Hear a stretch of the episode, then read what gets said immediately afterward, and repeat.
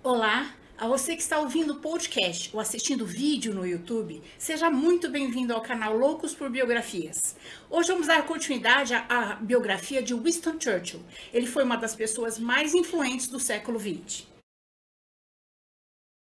No final do vídeo anterior, vimos que Winston Churchill tinha sido nomeado como primeiro Lorde do Almirantado, a mesma posição que ele tinha desempenhado na primeira parte da Primeira Guerra Mundial. Diferentemente de muitos dos seus colegas, Winston não corria do perigo.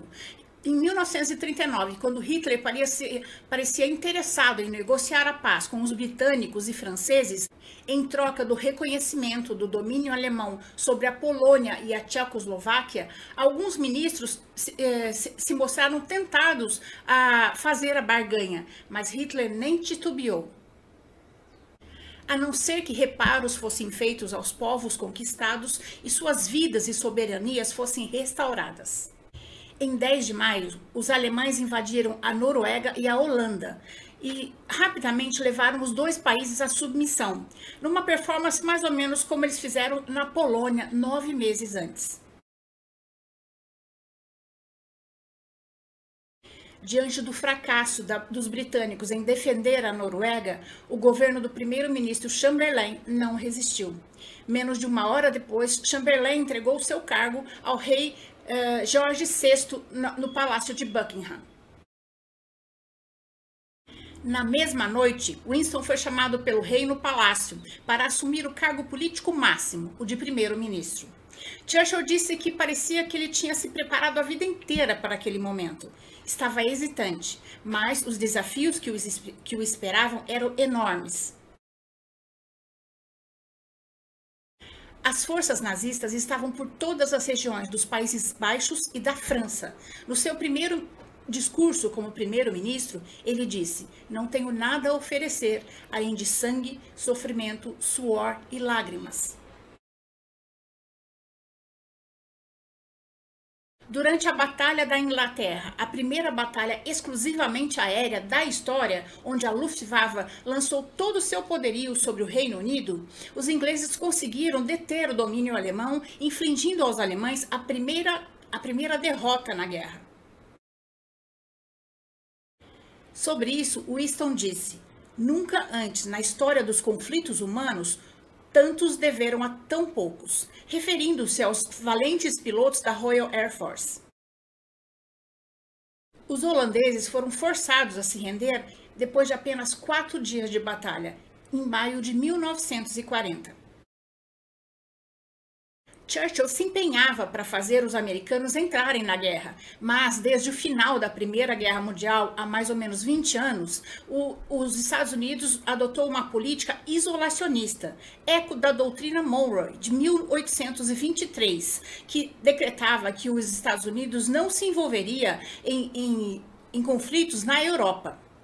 No dia 15 de maio, Winston enviou um telegrama ao presidente Roosevelt pedindo uh, para usar os 50 destroyers que estavam em desuso desde a Primeira Guerra. Mas Roosevelt recusou. Os seus ministros temiam que logo a Inglaterra caísse nas mãos dos nazistas e os destroyers forem, fossem usados pelos nazistas. Em 27 de maio, o rei Leopoldo III pediu armistício aos nazistas. Essa rendição abriu um flanco importante do lado leste, aumentando o perigo sobre os britânicos. A Batalha do Atlântico era uma das grandes preocupações de Churchill, porque se perdessem, os suprimentos vitais vindos da América para a Inglaterra seriam cortados, decretando uma derrota certa. Sempre que saía a público, Wilson fazia com os dedos um V em sinal de vitória, mas nunca escondeu dos britânicos a real situação, por pior que ela fosse. Em um dos seus mais inflamados discursos, ele disse: esse perigo mortal sobre as nossas vidas me corrói as entranhas, mas mesmo que grande parte da Europa tenha caído e ainda possa cair nas mãos da Gestapo e todo aquele odioso aparato nazista, Não esmoreceremos nem falharemos. Lutaremos no ar, nas montanhas, nas praias, nas colinas, nas ruas. Lutaremos com crescente confiança. Defenderemos a nossa ilha, custe o que custar. França se rendeu em junho. A rendição da França teve consequências graves para a Inglaterra, que ficou sozinha na guerra. E com o perigo de invasão, é, pelo Canal da Mancha a 33 quilômetros. Churchill disse na Câmara dos Comuns: Prevejo que a Batalha da Inglaterra está para começar. Dela depende a sobrevivência de toda a civilização. Hitler sabe que terá que nos vencer aqui, e se não o fizer, perderá a guerra. Se pudermos nos opor a ele, toda a Europa e todo o mundo poderá seguir em frente. Se falharmos, todo mundo, incluindo tudo o que conhecemos e temos de mais caro, afundará no abismo da era sombria. Portanto, abracemos com coragem o nosso dever. A personalidade teimosa de Churchill lhe rendeu o apelido de Bulldog inglês. Durante a guerra, o seu temperamento ia da depressão à agressividade. Nessas horas, a sua esposa Clementine era sua grande força. Depois da rendição da França, os navios franceses estavam correndo o risco de serem utilizados pelos nazistas. Então ordenou que a frota fosse destruída, matando 1.300 homens. Os alemães estavam prestes a invadir a Inglaterra, numa operação chamada Leão Marinho. Os ataques começaram no dia 13 de agosto, que ficou conhecido como o Dia da Águia. Em setembro, a Inglaterra já havia perdido 450 aeronaves e 231 pilotos. A expectativa de vida dos pilotos era de 5 a 4 semanas. Apesar de todo esse sofrimento, a Força Aérea Britânica não desistiu. No dia 7 de setembro, numa operação chamada de Blitz, os alemães começaram a bombardear Londres. A visão de Londres em chamas endureceu o coração de Churchill, que visitou pessoalmente as ruínas, conversando com os sobreviventes que o apoiaram. Inclusive, um senhor lhe disse: Deu troco a eles, nós aguentamos. Como os ataques estavam aumentando, endere o endereço oficial do primeiro-ministro tornou-se vulnerável e ele precisou mudar-se com sua família e sua equipe para uma, um conjunto de salas fortificado, que ficou sendo o seu quartel-general até o final da guerra. Em um discurso, Churchill elogiou a coragem dos londrinos, que apesar da constante rajada aérea da Blitz, a, o racionamento de alimentos, de roupas e de combustível continuava mantendo seu bom humor. Quando a Blitz terminou, nove meses depois, 43 mil civis britânicos estavam mortos e 51 mil seriamente feridos, e várias cidades em ruínas.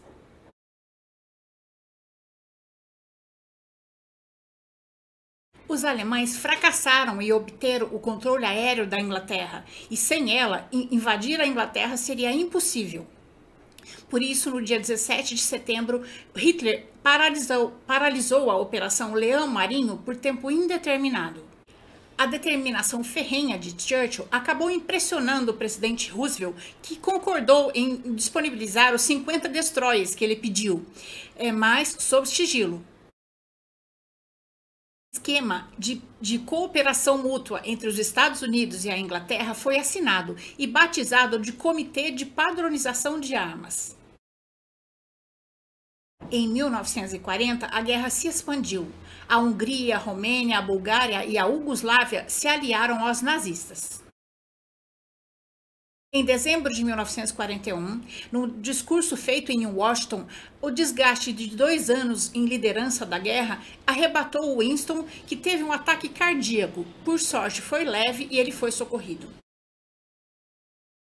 A invasão alemã à Rússia forçou Churchill a vencer a sua aversão ao comunismo e ajudar os nazistas como fosse possível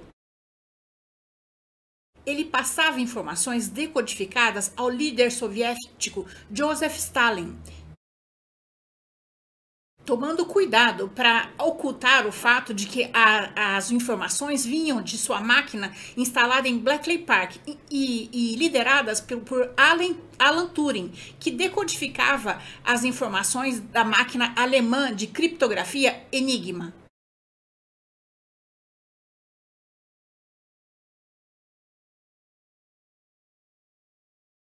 Mesmo assim, o Exército Vermelho estava despreparado para a guerra. 600 mil soldados foram feitos prisioneiros e, em apenas quatro semanas, os nazistas já estavam a 360 quilômetros de Moscou. O estoque de suprimentos que Winston enviava aos soviéticos estava começando a consumir a própria reserva inglesa, e Winston resolveu ir pessoalmente conversar com Roosevelt para pedir que os americanos também ajudassem os, os soviéticos. A garra do presidente Roosevelt, que conseguiu voltar para a política depois do sofrimento causado pela poliomielite que o tinha aleijado aos 39 anos, impressionou Churchill, que e entre eles criou-se um relacionamento mútuo de respeito e amizade. As discussões geraram uma declaração de intenções chamada Carta do Atlântico. Em setembro de 41, os alemães já estavam chegando bem perto de Moscou e Stalin estava ficando nervoso.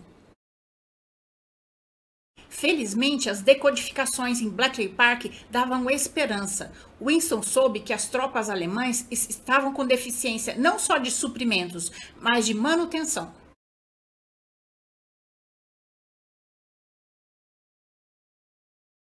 Churchill adorava animais, tinha vários, e durante a guerra ele costumava conversar com seus gatos sobre as questões que estava definindo em 7 de dezembro de 1941, sem qualquer declaração de guerra, aviões japoneses atacaram a base naval americana em Pearl Harbor, no Havaí. Fim do ataque a Pearl Harbor, que durou duas horas, os americanos haviam perdido cinco navios de guerra, 187 aeronaves e 2.400 homens tinham, tinham morrido o ataque a Pearl Harbor foi para prevenir uh, ações dos americanos no Pacífico, onde os japoneses tinham ideias expansionistas. Uma tríplice aliança entre Alemanha, Itália e Japão declarou guerra aos Estados Unidos quatro dias depois do ataque a Pearl Harbor.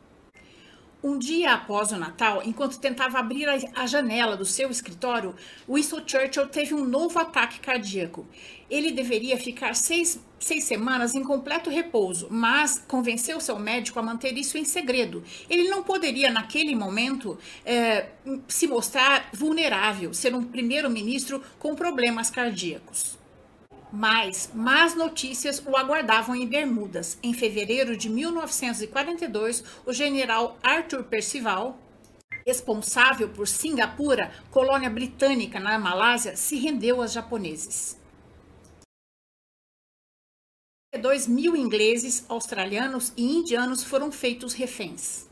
Churchill e o presidente Roosevelt, numa conversa no Hyde Park, decidiram juntos que, que pesquisariam e construiriam uma bomba atômica. Em 43, a, a, a guerra no norte da África terminou. A Sicília e a Itália continental foram invadidas pelos aliados, obrigando-os à rendição. A Inglaterra enfrentava o V1, a bomba voadora, e o foguete V2, para a agonia de Winston, ainda, a parte da Europa estava sendo ameaçada pelo comunismo. Em um de seus discursos, ele declarou: A hora dos nossos maiores esforços se aproximam. Marchamos com valiosos aliados e que contam conosco, assim como contamos com eles. Os reluzentes olhos dos nossos soldados, marinheiros e homens do ar devem fixar-se ao inimigo à nossa frente. A única estrada que nos levará para casa, para todos nós, será alcançada pela vitória. Quando ficou evidente que a Alemanha seria derrotada, começaram a surgir divergências entre os soviéticos e os britânicos, a quem Winston chamava de conquistadores da Europa do Leste. Essas divergências aumentaram ainda mais quando Churchill percebeu que Stalin pretendia não devolver os territórios ocupados pelo Exército Vermelho na Europa Oriental. Com o Sudeste imerso no caos devido à sangrenta e brutal invasão japonesa na região de Bengala, na Índia Britânica, a, a região sofreu com a, com a falta de suprimentos as rotas de suprimento foram comprometidas, não conseguiam chegar e a região eh, sofreu com a falta de alimentos. população de 60 milhões de pessoas, cerca de 2 a 4 milhões de pessoas morreram de fome. A situação só conseguiu ser controlada em 1944, quando a, a Marinha Japonesa deixou de, de, de, ser uma ameaça na região, permitindo que o, os comboios de alimentos cegassem a região. O governo de Churchill, que estava inteiramente ligado à guerra, foi duramente criticado por não ter tomado medidas mais ativas para conter a, a crise em Bengala. Roosevelt, Churchill e depois acrescidos de Stalin fizeram várias reuniões para de definir a queda final da, da Alemanha, eh, que começou com a, a invasão da Normandia, no chamado Dia D. Os aliados desembarcaram nas praias da Normandia no dia 6 de junho de 44. Tratava-se de uma enorme operação com 5 mil navios. A batalha teve um início sangrento, mas mudou a cara da guerra na Europa. Não apenas Paris, mas toda a França foi libertada. A Bélgica foi resgatada, parte da Holanda ficou livre e o sórdido inimigo que por quatro anos infligiu sua opressão e sua crueldade a esses países fugiu. Com o avanço dos exércitos norte-americano e ingleses na Alemanha, os campos nazistas foram sendo descobertos atrocidades que os alemães nazistas fizeram contra homossexuais, judeus, ciganos, crianças e outras raças que eles consideravam inferiores começaram a vir à tona.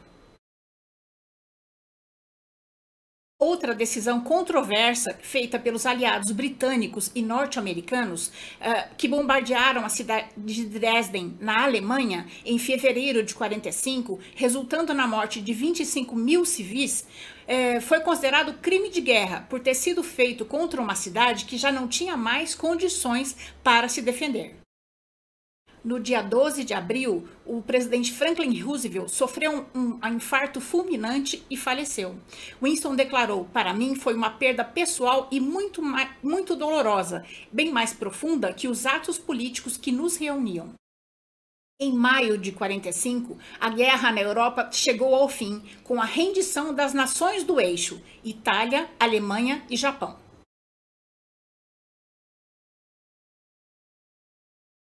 E Churchill atingiu o ponto máximo da sua carreira, sendo reconhecido pela população britânica como um dos principais responsáveis pela vitória aliada.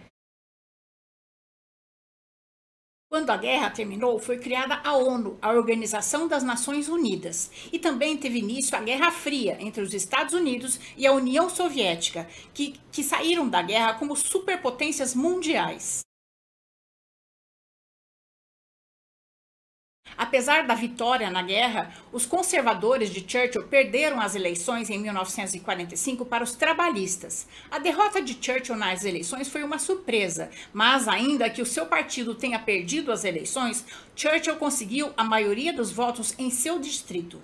Em um polêmico discurso em Missouri, nos Estados Unidos, em 46, Churchill foi o primeiro a cunhar o termo cortina de ferro para ilustrar a separação da Europa Ocidental com a Europa comunista, dizendo: do Mar Báltico do Norte ao Mar Adriático do Sul, uma cortina de ferro desceu sobre o continente. Atrás dele encontram-se todas as capitais da, dos estados da Europa Ocidental e Oriental. Berlim, Belgrado, Bugareste, Budapeste, Praga, Sofia, Varsóvia, Viena, Todas essas famosas cidades estão presas na esfera de influência soviética. Em 51, Winston Churchill venceu as eleições para o segundo mandato como primeiro-ministro, que, que durou até 1955. Neste período, ele enfrentou graves crises coloniais, principalmente no Quênia e na Malásia. Em 53, recebeu o Prêmio Nobel de Literatura pelos seus inúmeros trabalhos jornalísticos e literários, principalmente a sua obra sobre a Segunda Guerra Mundial, com seis volumes. Nessa época, ele foi saudado como o maior britânico vivo. Na coroação da Rainha Elizabeth II, Churchill é, compareceu com sua veste de, de cavaleiro da jarreteria, honra que tinha recebido recentemente. Churchill era agnóstico e só ia às catedrais em ocasiões de Estado ou em ritos de passagem.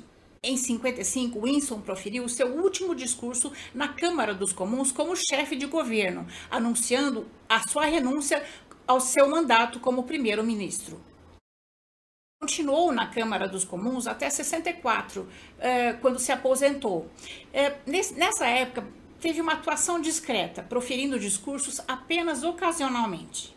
Durante o resto da sua vida, a escrita foi sua principal fonte de renda. Winston escreveu cerca de 40 livros, milhares de, de artigos para jornais e revistas e dois roteiros de cinema filha mais velha de Churchill, Diana, após o fracasso do seu segundo casamento, entrou em profunda depressão e acabou se suicidando em 1963. Em certa manhã, Winslow passou muito mal e os médicos acharam que ele iria morrer. E ele disse sorrindo: Calma, ainda não está na hora. Eu vou morrer no mesmo dia que meu pai. E assim foi. Winston Leonard Spencer Churchill faleceu em Londres, na Inglaterra, no dia 24 de janeiro de 1965, aos 90 anos. Churchill tinha passado parte do seu trabalho na Primeira Guerra Mundial como comandante do 6 Regimento de Fuzileiros Escoceses. Foi tão admirado que 55 anos depois, um grupo de fuzileiros escoceses veio fazer a guarda do seu funeral. Seu funeral foi acompanhado por cerca de 350 milhões de pessoas no mundo todo, numa grande cobertura de rádio e televisão. Contrariando as, as, tradições, a rainha Elizabeth II fez questão de comparecer ao seu funeral, em sinal de respeito e gratidão ao seu trabalho. Winston Churchill é considerado um dos pais fundadores da União Europeia, sugerindo na época conceitos base para essa união de países. Era apaixonado pela pintura e disse que quando morresse, che chegando no céu, passaria os 100 primeiros anos da eternidade pintando. E essa é a nossa história de hoje. Espero ter contribuído para que seu dia tenha momentos muito agradáveis. Se você gostou, deixe seu joinha, conheça as outras histórias do canal e se inscreva para conhecer as próximas histórias também. O canal Loucos por Biografias traz novas histórias toda semana, no, em áudio nos podcasts e em vídeos no YouTube. Até mais!